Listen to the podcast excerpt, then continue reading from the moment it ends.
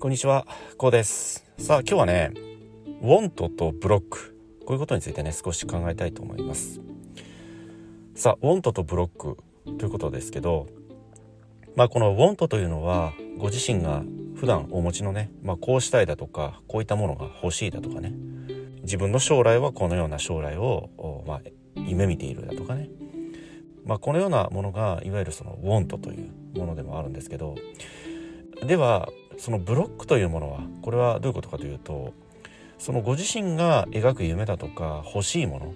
欲しい状態こういったものに対して阻む思考といいますかね。それに対する抗う思考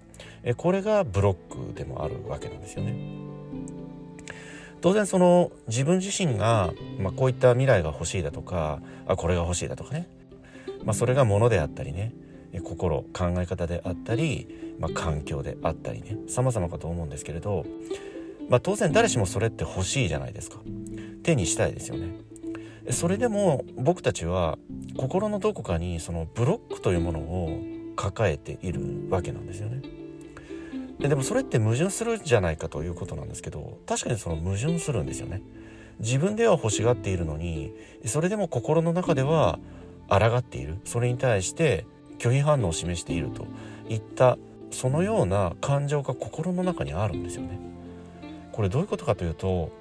その「want」自分自身がまあこれが欲しいだとかこのような環境を得たいだとかねこのような未来をまあ手にしたいだとかそれがご自身の願望でもあり夢でもあり、まあ、目標でもあるわけじゃないですか。それを今現在実現をしてしまうと今現在の自分自身が変化してしまう。今現在の自分自身が変化してしまうというのは、まあ、今現在の住環境であったり、まあ、ご自身の家族構成もそうですしね。ご自身の身の回りにいらっしゃる、まあ、身近な方々もそうなんですけどその全ての環境に変化が起きてくるということなんですよね。そうですよね。自分が欲しいものを手に入れたりね自分の欲しい環境目標なんかがこう手に入ってくると当然その自分自身の考え方も変わってくるわけなんですよ。その考え方が変わるっていうのは、まあ、例えばなんですけど学生時代に社会人を見た時の印象ってあるじゃないですか。どちらかというと社会人になると結構こうバリバリ働いてねまあたくさんお金を稼ぐとそのようななんとなくこう虚像というか根拠のないイメージを抱いていたと思うんですよね。まあ、それはテレビドラマの影響だったり様々なものがあったと思うんですけど実際それが自分自身が社会人になってみますとその現実と自分が学生時代に描いた時のねその社会人のイメージってかなりのこう乖離があるというかギャップを感じているはずなんですよね。少しばかりちょっとね、えー、失望するぐらいのね、えこのぐらいの今は今現在ね社会人の方はあそのような考え方を持ってらっしゃると思うんですよ。それが環境が変わることで考え方が変わったということなんですよね。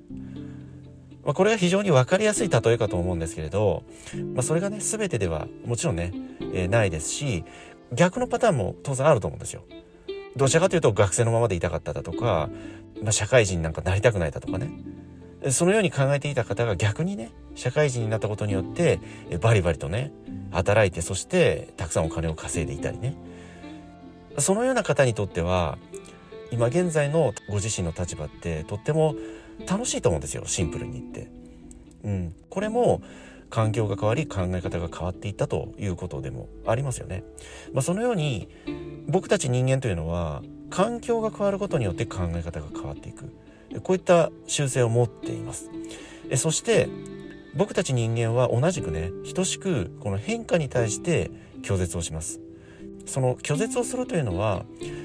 僕たち人間にとって変化というものはある意味身の危険命を脅かされる存在といったまあこれ DNA レベルで入っている感覚というか、まあ、本能でもあるわけなんですよねこの変化を恐れるというものは。なので良くも悪くもこの変化を恐れる。ということで自分が欲しいもの欲しい環境欲しい未来、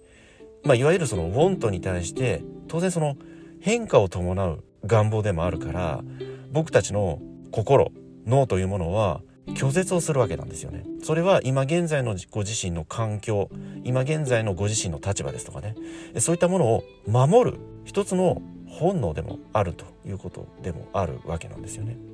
まあ、このようなことを踏まえますと当然その矛盾がそこに生じてくるわけですよね。ではねどのように考えていったらいいのかということなんですけれどこれはご自身の心のブロックを外していくということでもあるわけなんですよね。この心のブロックってなかなかそれでもね外すことって非常に難しいんですよ。これは例えば二十歳の方30の方40の方50の方様々年代があるかと思いますけれどもそれぞれのこの人生の年数といいますかねこれまで生きてきた年数全てにおいて全ての時間においてねそのような考え方そのような思考で生きてきたわけですよ。そして今現在のご自身があるわけですよね。とするならご自身の脳というのは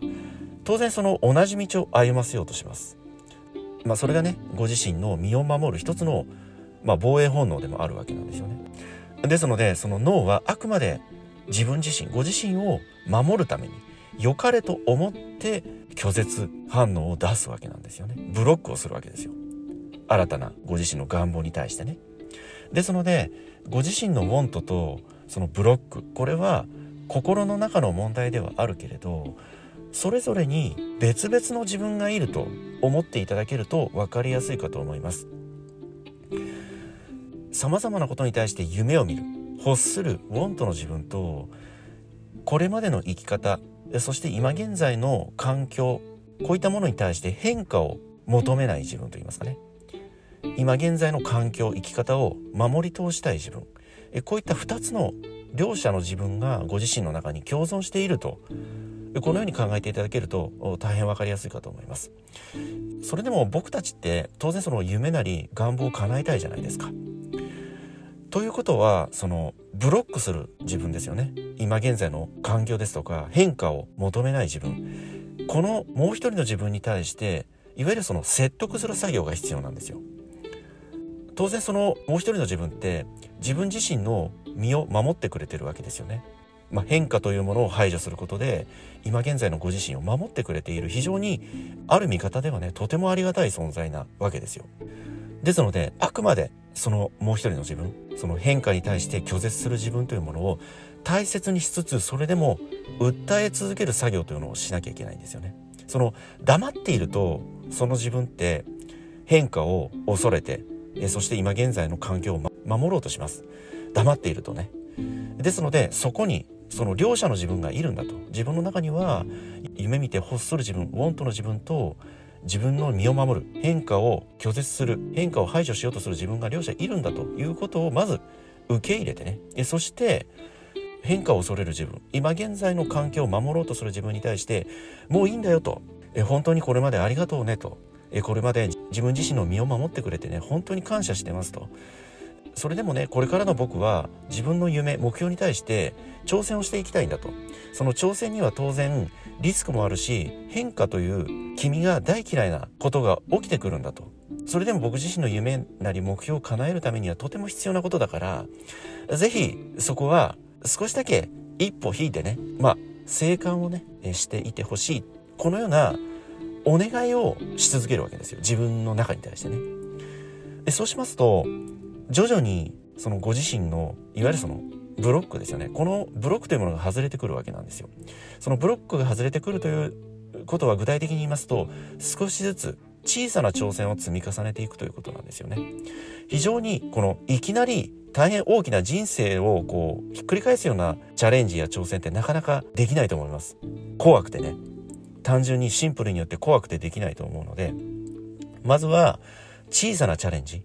小さな非常に小さな変化をご自身の日常の中に起こしていくということがね非常にこのブロックを外すという作業にとってはとても有効な行動考え方かとこのようにね考えております。その小さな変化というのは例えば朝起きる時間を変えるだとかそして朝のルーティンですよね。顔を洗ったり歯を磨いたり服を着替えたりね。このような作業を順番を入れ替えるですとかね。それこそ朝玄関靴を履く時に通常は右足から履くんだけれど今日は左足から履いてみようだとか小さなこのブロックを徐々にこう削っていくイメージですよねそうしますとひいてはご自身の中にあるとても頑丈なブロックも結果的には音を立てて崩れていくこういったタイミングが必ず来ると思います。まあ、ですのでねご自身の通常常にあるこの「ウォント」欲する夢見る未来に希望を抱くこのようなご自身のウォントそしてそれに伴ってね今現在のご自身をあくまで守るための環境を拒絶する思い変化を嫌うもう一人の自分。このような自分がご自身の中には共存しているんだと。こういったことをまず認識をしていただいて受け入れていただいてそしてそれに伴って徐々にねそのもう一人の自分変化を嫌う自分に対してお願いをしていく。非常にこう小さな小さな変化をねご自身の日常の中に取り入れていく。こういったことでねゆくゆくはいずれはねご自身の非常に頑丈な分厚いブロックの壁が崩れてね、えー、ひいてはご自身のウォンと欲する目標であったり夢描く未来こういったものがよりリアルにねご自身のね近くに具体的にやってくると。このようにね考えておりますけれどもこのような考え方どのようにねお考えになられますでしょうか？はい今日はねこの辺りで終わりにしたいと思います。え今回の内容が何らかの気づきやヒントになればね大変幸いに思います。ではまた次回お会いいたしましょう。ありがとうございました。